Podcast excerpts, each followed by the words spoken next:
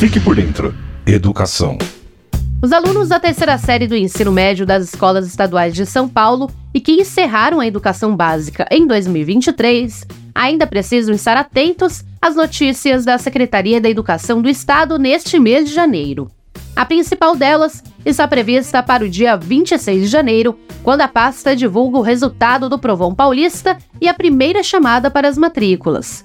Ao todo, são 15.369 vagas disponíveis no ensino superior, sendo 1.500 na USP, 934 na Unesp, 325 na Unicamp, 10 mil vagas nas FATECs e 2.620 na Univesp, que é a Universidade Virtual do Estado de São Paulo, como ressalta o secretário Renato Feder. O provão é uma das ferramentas que a gente quis colocar para os nossos estudantes. São centenas de cursos nas nossas maravilhosas universidades estaduais. Temos também a Univesp, Universidade Virtual, e temos também as FATECs, com milhares de vagas no estado inteiro. A lista de aprovados e a primeira chamada para matrículas será divulgada pela Secretaria da Educação do Estado e pela VUNESP, que aplicou as provas.